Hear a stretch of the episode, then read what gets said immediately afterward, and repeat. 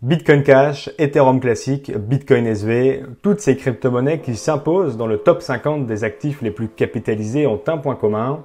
Ce sont des forks des crypto-monnaies bien connues, ici Bitcoin et Ethereum. Pourquoi ces crypto-monnaies alternatives, issues de forks, qu'on pourrait traduire par embranchement, apparaissent dans l'écosystème? Quels sont les différents types de forks et à quoi servent-ils? Élément de réponse dans ce nouvel épisode en compagnie de Ludovic Lars. Commençons par traduire le mot fork, très utilisé dans le langage informatique, et la gestion de projet. Ce mot anglais est utilisé pour désigner un embranchement, c'est-à-dire une division en plusieurs branches. Au niveau de la blockchain, ce qui nous intéresse aujourd'hui, il désigne une division de la chaîne de blocs en deux chaînes distinctes. Un fork, c'est euh, en français, ça veut dire un embranchement en fait, et euh, c'est euh, la division de la chaîne en plusieurs chaînes à partir d'un même bloc d'origine. Et donc, euh, ce, type d'embranchement de, peut, peut, se produire dans le contexte d'un même ensemble de, règles de consensus, euh, comme ça se produit euh, de temps en temps sur Bitcoin ou, d'autres chaînes. Et en fait, ce type de fork est résolu, est temporaire et résolu avec le temps selon le principe de la chaîne la plus longue. Donc en fait, si ça va dépendre si les mineurs choisissent euh, telle chaîne ou une autre, euh, euh, de rallonger telle chaîne ou une autre. Et sinon, ça peut se produire. donc, je, pense que c'est ça qui est le plus qui est intéressant ici. C'est ça peut se produire dans le contexte de règles de consensus qui sont différentes. C'est-à-dire que un changement de règle de consensus va provoquer l'embranchement de la chaîne, ce qui va créer potentiellement de manière permanente deux chaînes distinctes qui vont qui vont perdurer dans le temps. Et donc c'est pour ça que quand on parle de fork, souvent on entend euh, la création de monnaies, euh, enfin deux chaînes différentes qui soutiennent deux crypto-monnaies différentes. Et donc c'est le cas avec euh, Bitcoin, Bitcoin Cash et Ethereum, Ethereum classique et, et ça. Un fork peut être provoqué par la divergence des règles de consensus, auquel cas on parle de hard fork, embranchement dur qui désigne une séparation de la chaîne qui est généralement permanente. Par extension, le terme hard fork est aussi utilisé pour désigner un changement non rétrocompatible des règles de consensus qui peut provoquer ce type d'embranchement. En suivant cette logique, le soft fork est une modification rétrocompatible du protocole qui est susceptible de créer un embranchement seulement si elle n'est pas appliquée par la majorité de la puissance de calcul du réseau. Par exemple, Bitcoin Cash est un hard fork de Bitcoin. Pour rester dans l'actu, le 4 août prochain, l'implémentation de l'EIP 1559 pourrait créer un fork si la majorité du réseau ne migre pas vers cette dernière. Le hard fork, c'est un, changement de règles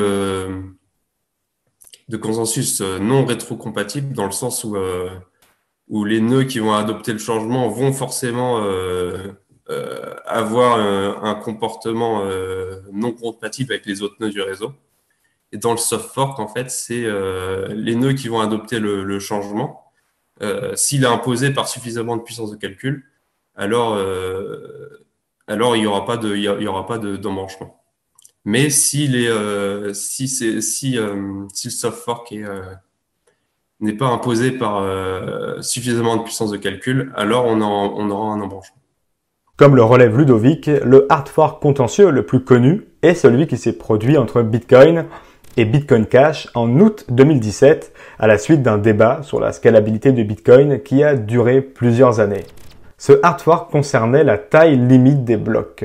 Alors de 1 MO sur Bitcoin, cette limite empêchait toutes les transactions d'être traitées par le réseau en temps voulu, ce qui allongeait considérablement le temps de confirmation et faisait augmenter les frais de transaction du réseau. C'est pourquoi Bitcoin Cash a été créé en augmentant la taille limite des blocs à 8 mégaoctets par un hard fork, puis à 32 MO par la suite, la crypto-monnaie a pu augmenter sa capacité transactionnelle.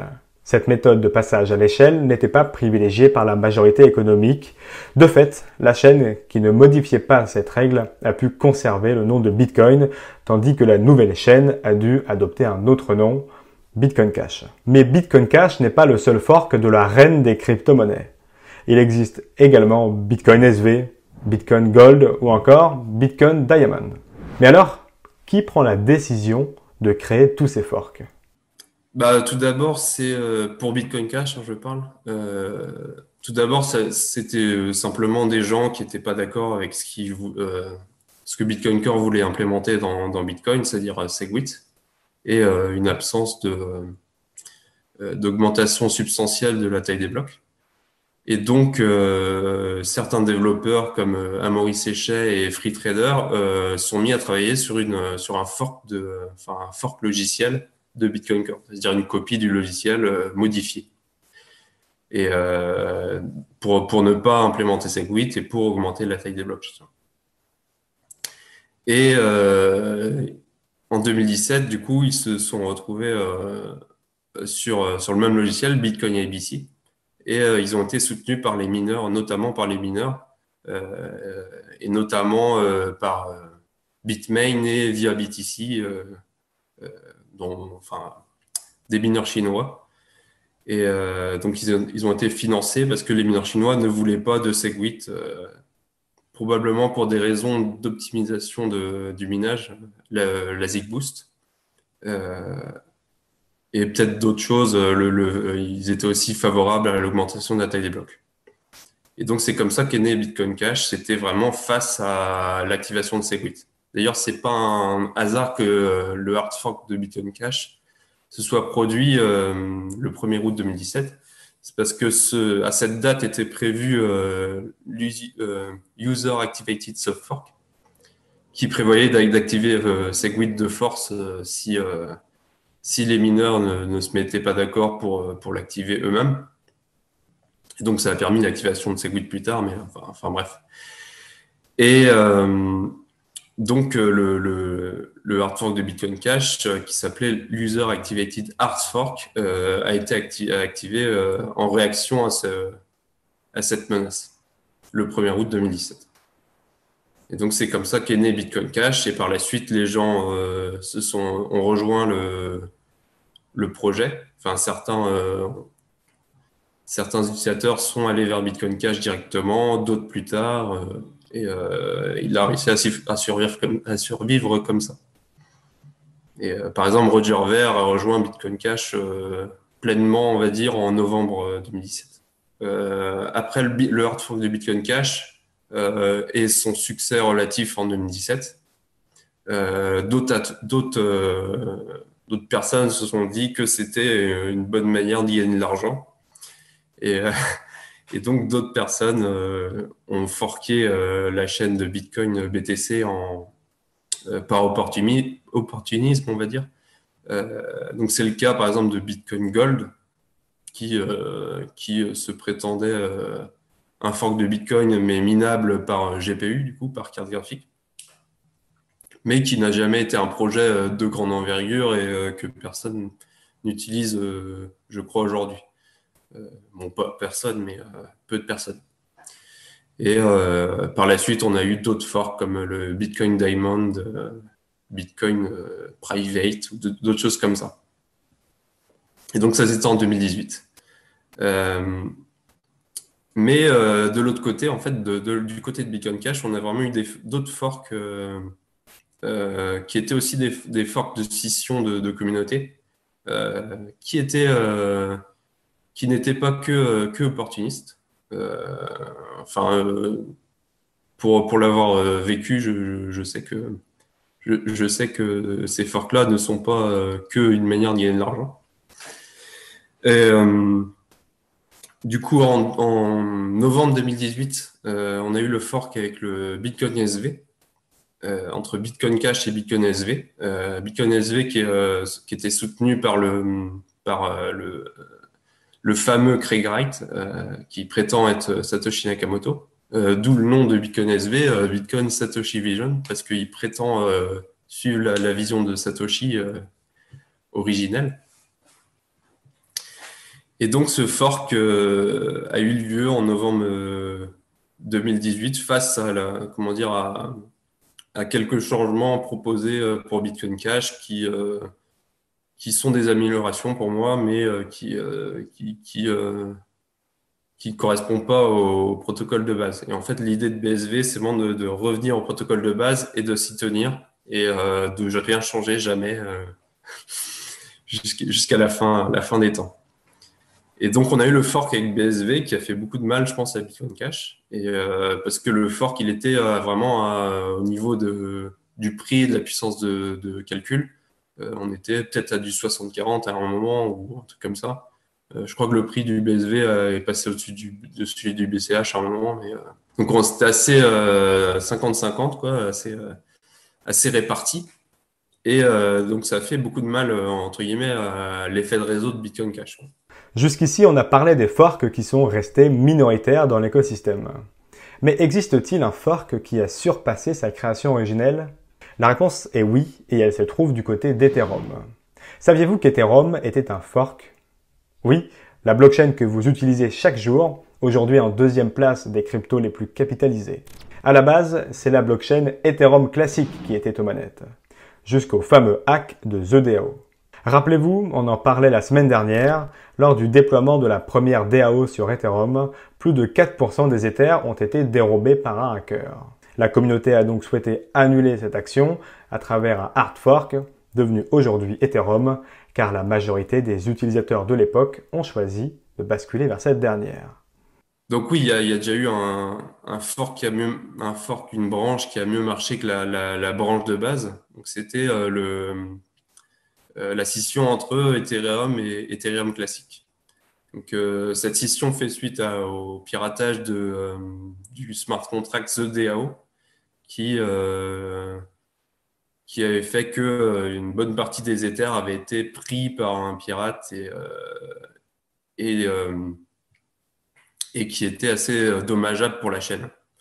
Donc, beaucoup de gens dans la communauté ont proposé un, un hard fork pour euh, annuler euh, ce, changement-là, enfin ce vol-là, entre guillemets, et, euh, et dont, dont, Vitalik Buterin, ce qui a créé ce qu'on appelle Ethereum aujourd'hui.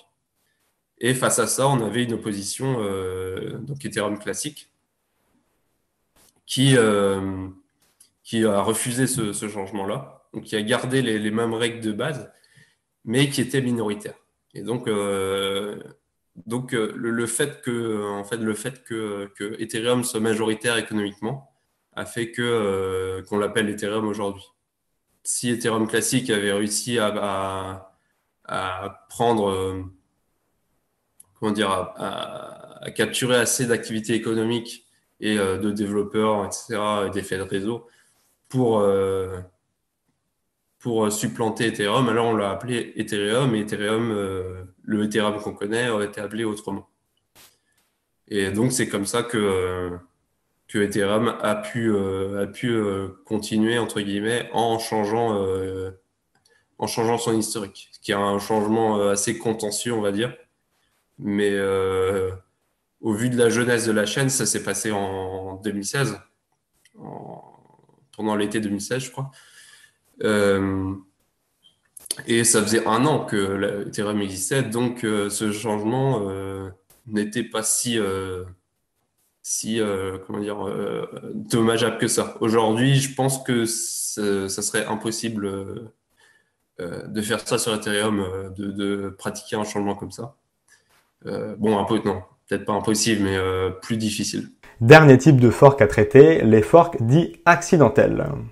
Saviez-vous qu'un bug avait créé plus de 184 millions de bitcoins en un seul bloc en 2010 Connu sous le nom de Value Overflow Incident, ce bug concernait le bloc 74 638 de la blockchain Bitcoin. Dans ce dernier, une transaction était présente créant 184 millions de bitcoins pour trois adresses différentes. Une nouvelle version corrective de la blockchain Bitcoin a donc été publiée par Satoshi Nakamoto et un autre développeur quelques heures après la découverte de ce bug. La blockchain a alors dû être forquée pour rejeter le bloc en question. Les deux chaînes ont coexisté une vingtaine de blocs avant qu'elle ne soit remplacée par la chaîne sans le bloc incriminé. Euh, on a parlé euh, ici que, des forks euh, créés par des, modifications de, de, de consensus qui sont délibérées mais euh, on peut avoir des forks qui, euh, qui sont accidentels euh, et qui créent d'autres chaînes incompatibles de manière justement non délibérée. Et, donc ça a été le cas par exemple en 2010 quand un bug d'overflow a, a, fait, a créé, comment dire, beaucoup, beaucoup de Bitcoin et qui a, qui a, qui a créé justement une chaîne, une autre chaîne de ce qui était, de ce qui était attendu. Et donc, on a vraiment eu deux chaînes à ce moment-là qui, ont, qui sont prolongées pendant des heures et des heures. Et en 2013 aussi, on a eu, comment dire, la, la une migration de base de données qui a créé euh, deux chaînes distinctes en, en mars 2013. Et euh, le, le, réseau a dû à ce moment-là choisir une des deux chaînes parce que c'était euh, c'était contenu dans une mise à jour du logiciel qui ne devait pas changer les règles normalement, mais qui l'a fait. Et du coup, la décision a été prise de, euh, de revenir la chaîne, à la, la chaîne initiale euh, avec les, les règles initiales. Voilà pour cette présentation des forks et des conséquences sur l'écosystème. J'espère que cette vidéo vous aura plu et que vous aurez appris des choses, notamment sur l'écosystème Ethereum ou encore sur les 184 millions de bitcoins créés en 2010. N'hésitez pas à nous faire vos retours en commentaire concernant cette vidéo et à nous suggérer d'autres intervenants ou des sujets que vous aimeriez entendre sur ce format. Quant à nous, on se retrouve ce week-end pour un nouveau podcast et d'ici là, restez curieux et connectez au site de cryptost.fr pour être à l'affût de toutes les dernières news crypto.